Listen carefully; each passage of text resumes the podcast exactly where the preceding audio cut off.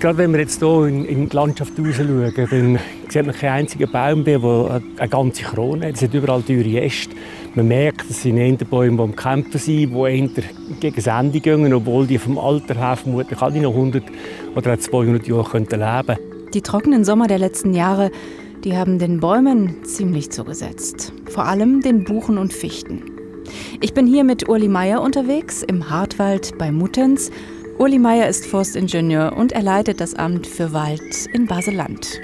Das sind so die Hitzetage, die Trockenperioden, wo viel mehr im Baum aufs Gemüt schlagen, als jetzt äh, halt ein bisschen weniger Regen im Durchschnitt vom Jahr. Mit dem können Pflanzen, können Bäume problemlos umgehen. Aber so diese Hitzetage, wo, wo, das Wasser knapp wird, wo der Baum eben nicht nur Blätter abwirft, sondern auch ganze Gefäßbereiche schließt und damit halt Wurzelteile, aber vor allem auch Kronenteile absterben.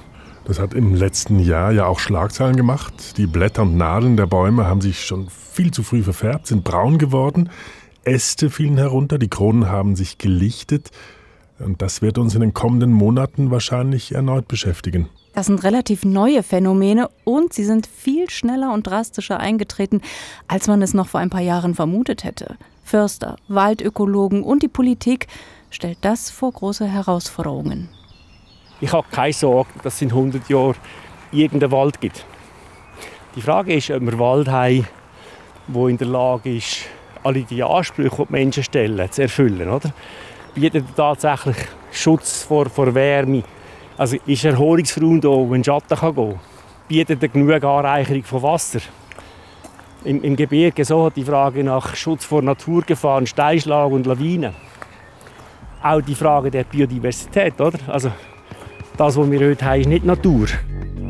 Was tun, wenn der Wald schlapp macht? Welche Baumarten sind zukunftsfähig und klimaresilient? Und wie wird der Wald der Zukunft aussehen? Diesen Fragen bin ich nachgegangen. Mein Name ist Katrin Becker. Und ich bin Bernhard Senn. Für meine Recherche habe ich mit einem Förster gesprochen, aber auch mit einem Botaniker, einer Waldökologin und dem Leiter des Amts für Wald bei den Bundesbehörden. Begonnen habe ich meine Recherche im Inneren eines Baumes.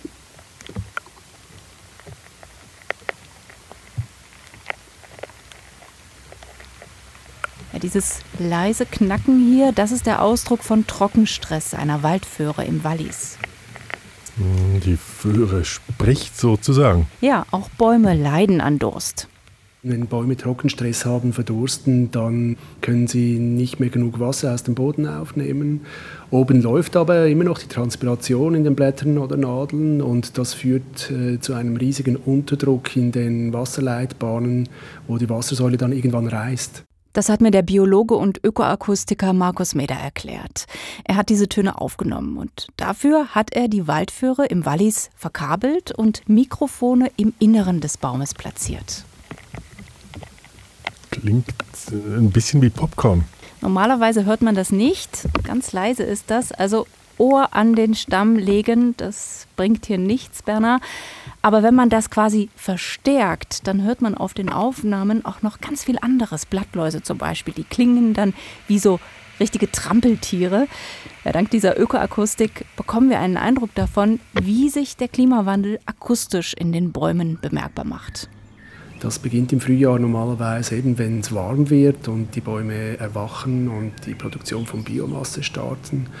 Irgendwann werden zum Beispiel dann bei den Kiefern die Nadeln aktiv, dann erhöht sich die Biomasse schlagartig, das erzeugt einen ersten Stressmoment, also wenn wir jetzt von einer trockenen Gegend wie dem Wallis sprechen.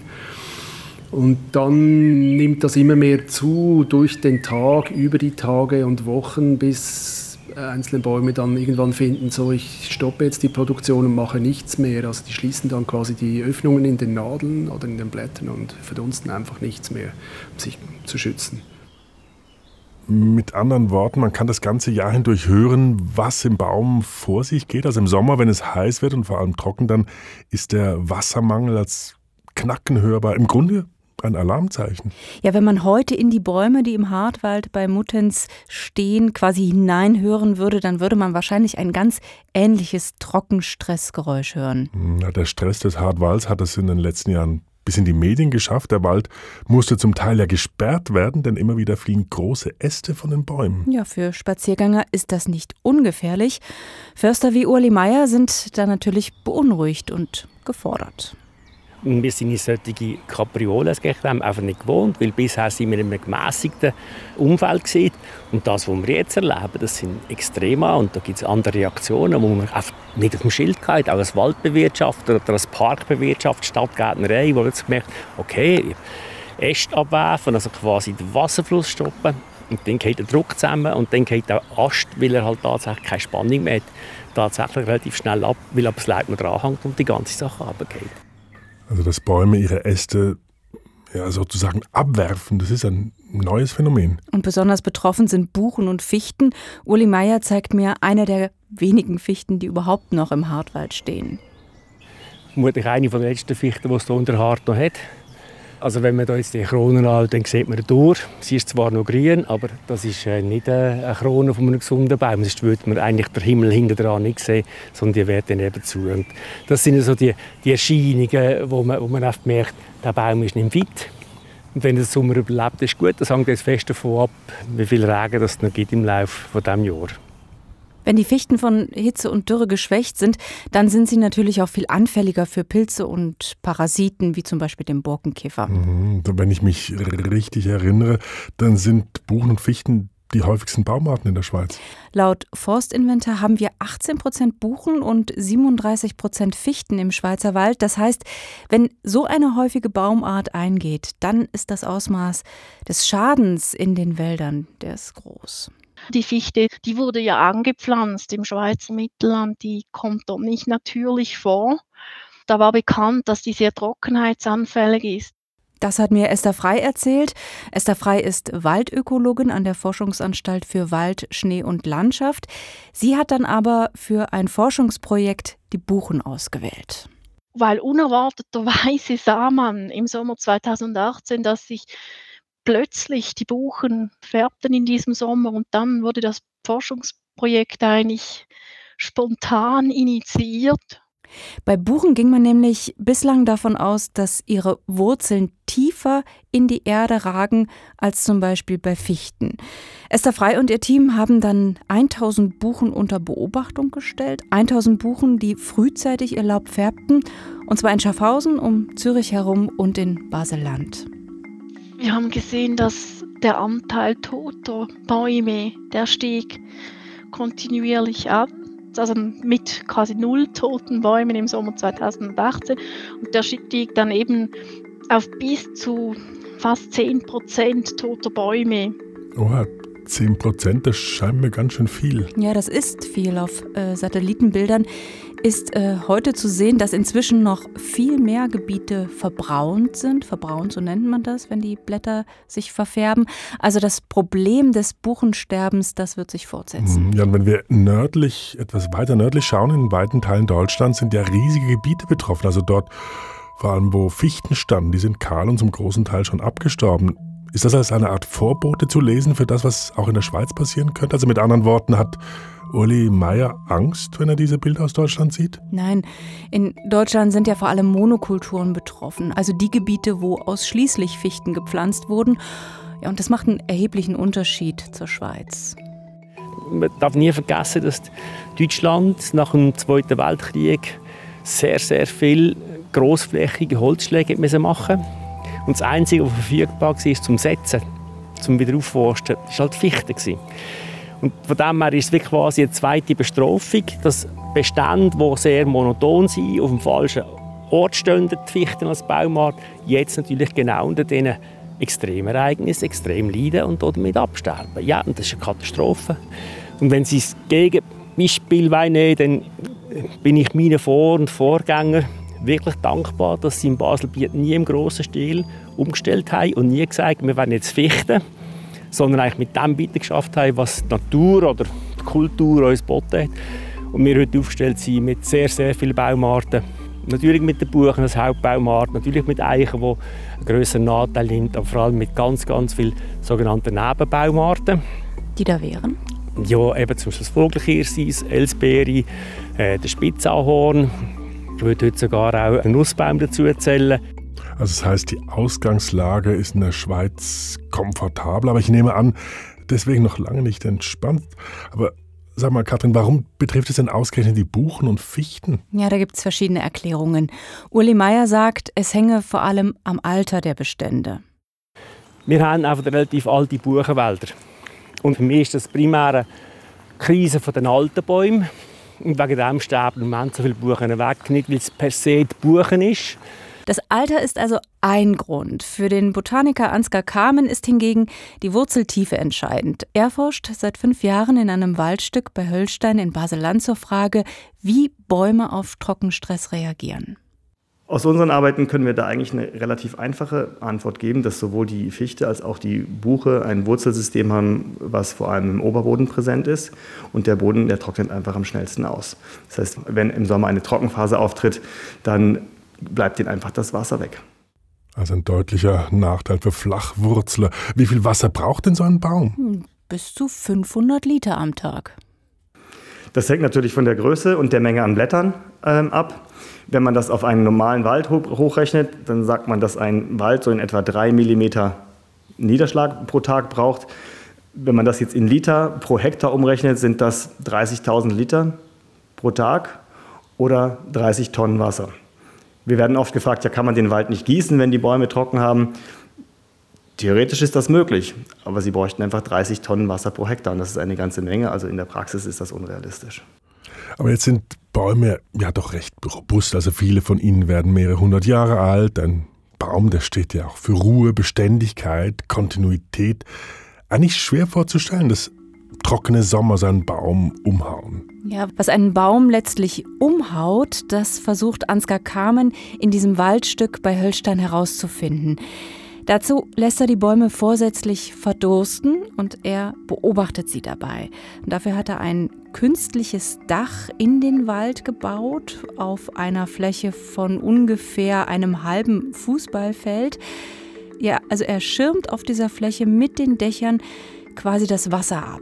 Also das heißt, er entzieht ihnen somit ihre Lebensgrundlage. Ja, ohne Wasser geht fast nichts in einer Pflanze oder in einem Baum. Also über das Wasser werden Nährstoffe transportiert. Wasser ist essentiell für die Photosynthese, aber eben auch das Wachstum, das hängt am Wasser. Ja, und was passiert jetzt, wenn das Wasser fehlt?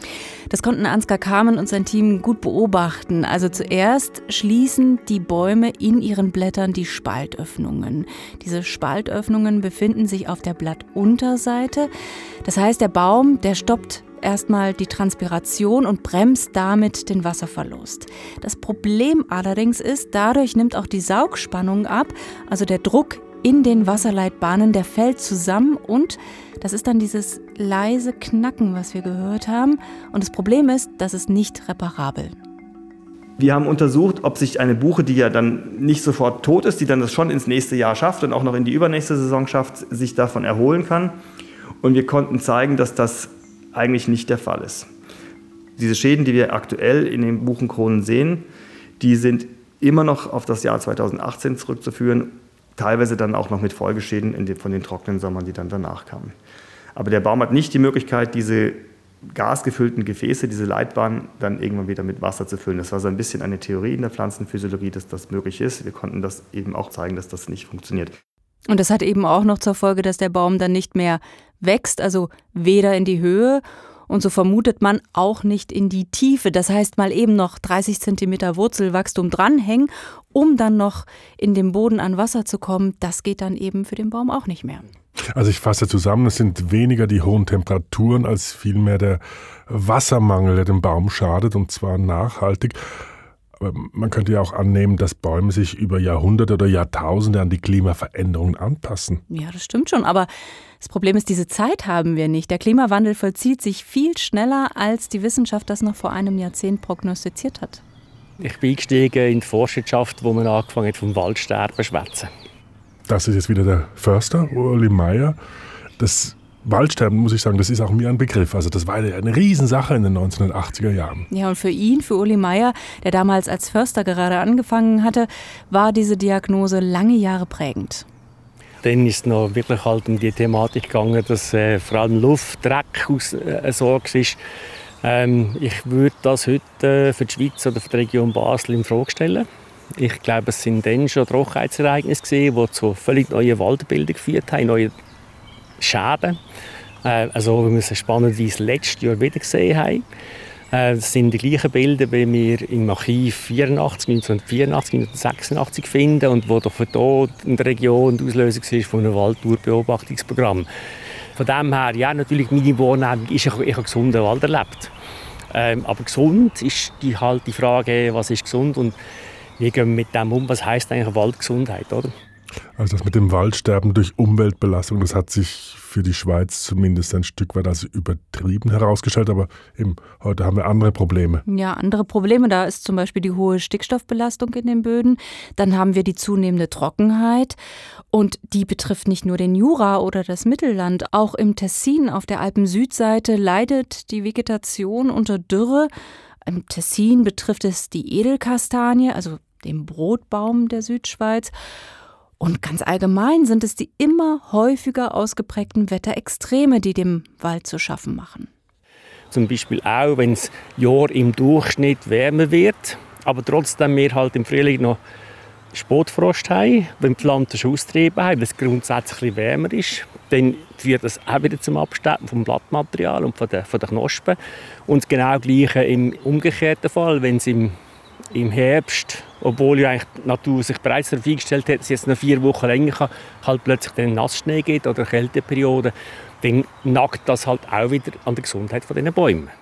Der Wald ist also nicht wie einst prognostiziert gestorben, aber vielleicht könnte man so formulieren, er liegt durchaus auf der Notfallstation. Ja, klingt jetzt ganz schön übertrieben, aber ja, du hast recht, die Lage ist ernst. Ein Patient könnte man so sagen, ist er sehr wohl, der Wald.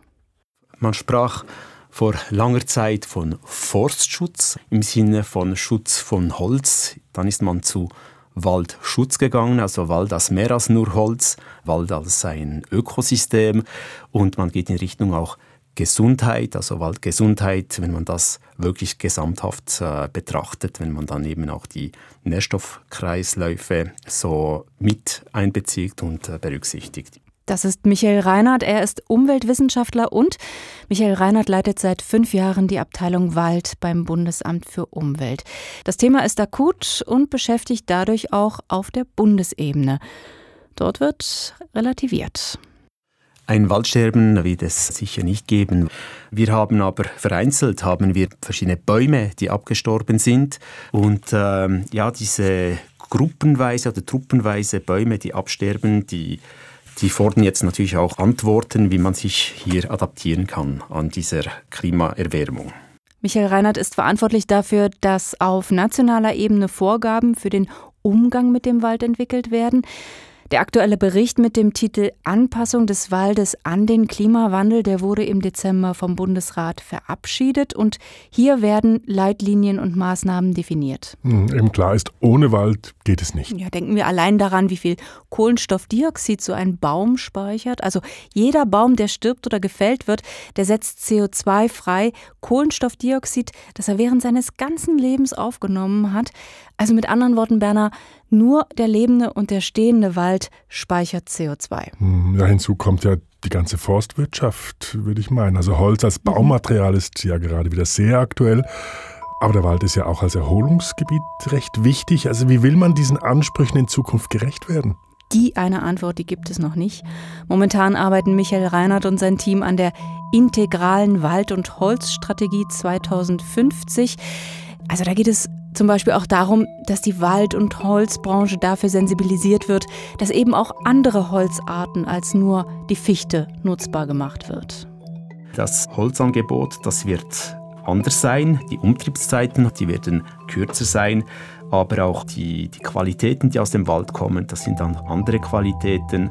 Und man kann Holz stofflich nutzen, man kann es energetisch nutzen, aber dank den Holzfasern gibt es auch vielleicht Möglichkeiten, hier in Richtung Biochemie zu gehen mit äh, ganz andere Anwendungen von äh, aus Holz, zum Beispiel Textilien, Kosmetik, aber auch im Lebensmittelbereich bestehen hier Möglichkeiten und diese soll man absolut auch nutzen jetzt. Gibt es denn auf nationaler Ebene erste Beschlüsse oder Vorgaben? Ja, die gibt es. Die findet man schon in dem Bericht Anpassung des Waldes an den Klimawandel. Die Baumartenvielfalt muss man vergrößern.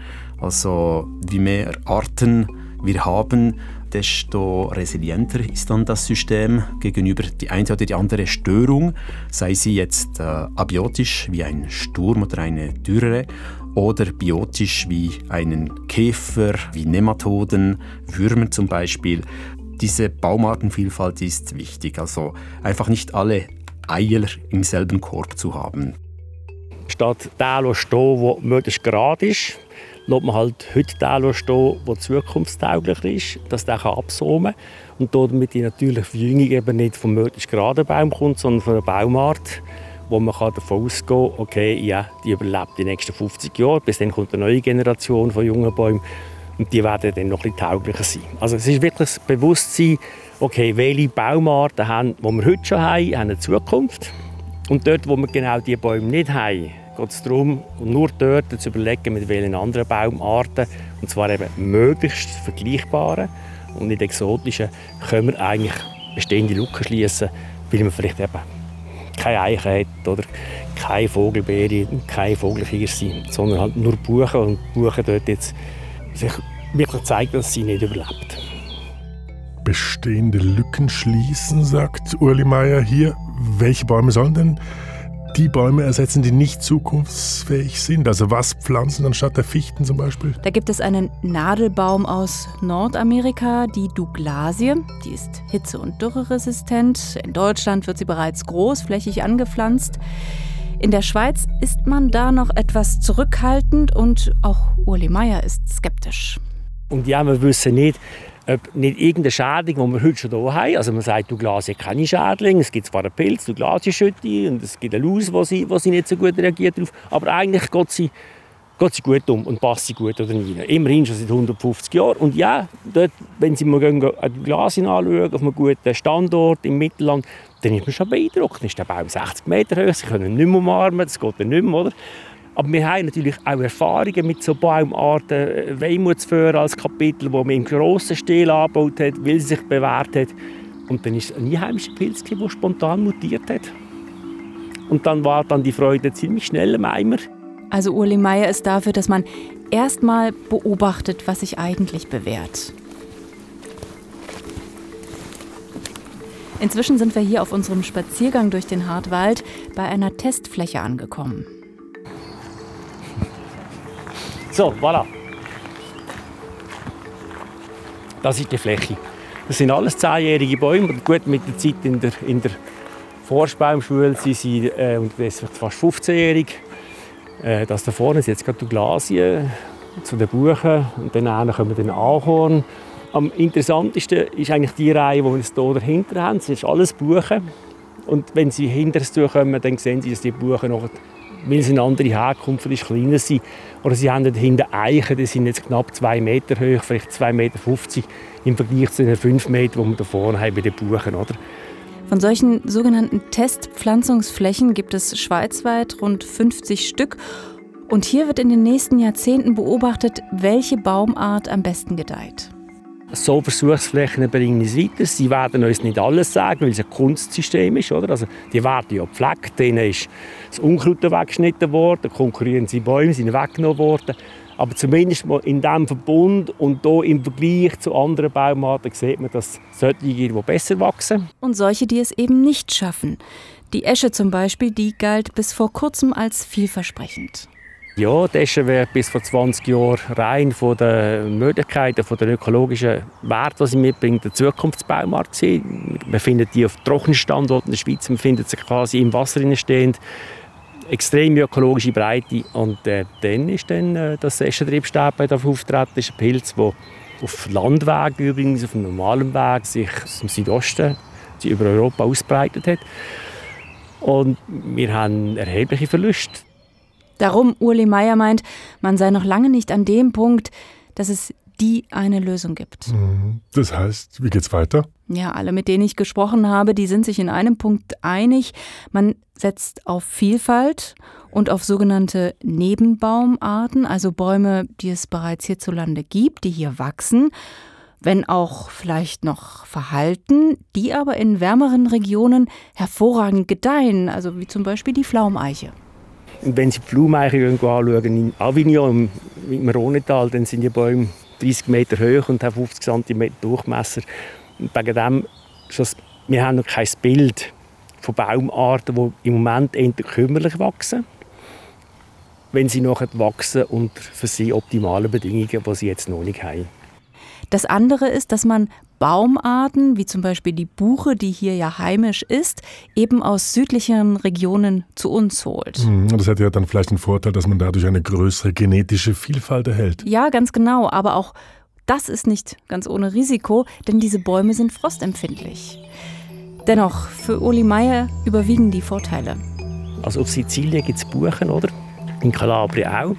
Und zwar schöne Buchen. Und was noch viel wichtiger ist, es sind die gleichen Ökosysteme. Also es sind die Baumarten sind gleich, sondern sie finden die gleichen Wildpflanzen darunter. Sie finden also auch den Bärlauch oder sie finden den Aaronstab. Das heißt, es ist nicht nur der gleiche Baum, sondern es ist sogar eine gleiche Art Waldtyp. Oder? Und ich glaube, das ist die Verantwortung. Wir haben jetzt nicht nur eine Verantwortung für Bäume, sondern wir haben eine Verantwortung für das Ökosystem. Und nur wenn es gelingt, das Ökosystem aufrechtzuerhalten, und das bringen wir nicht fertig mit völlig fremden Baumarten, weil die 2000 Jahre brauchen, um sich zu vergesellschaften, nur dann haben wir eine Chance, dass die Waldleistung, die wir heute haben, auch in 150 Jahren noch tatsächlich angeboten werden Mit anderen Worten, wie der Wald der Zukunft in der Schweiz aussieht, das ist noch offen. Was unsere Rolle darin wird sein, wir werden sicher probieren, Bäume zu haben oder, oder, zu ermöglichen mit mehr Kronen und weniger Stamm. Im Sinne von nicht 40 Meter hoch, sondern nur 25 Meter hoch, dafür mehr Raum für eine grosse Krone und auch Wurzelraum, um mit dem weniger Wasser besser umzugehen. Also von dem her wird sich optisch verändern, weil wir andere Baumarten haben. Für die Leute habe ich das Gefühl, für die normalen Waldbesucher spielt das keine Rolle. Hauptsächlich ist sie auch Schatten und es ist zumindest im Sommer grün.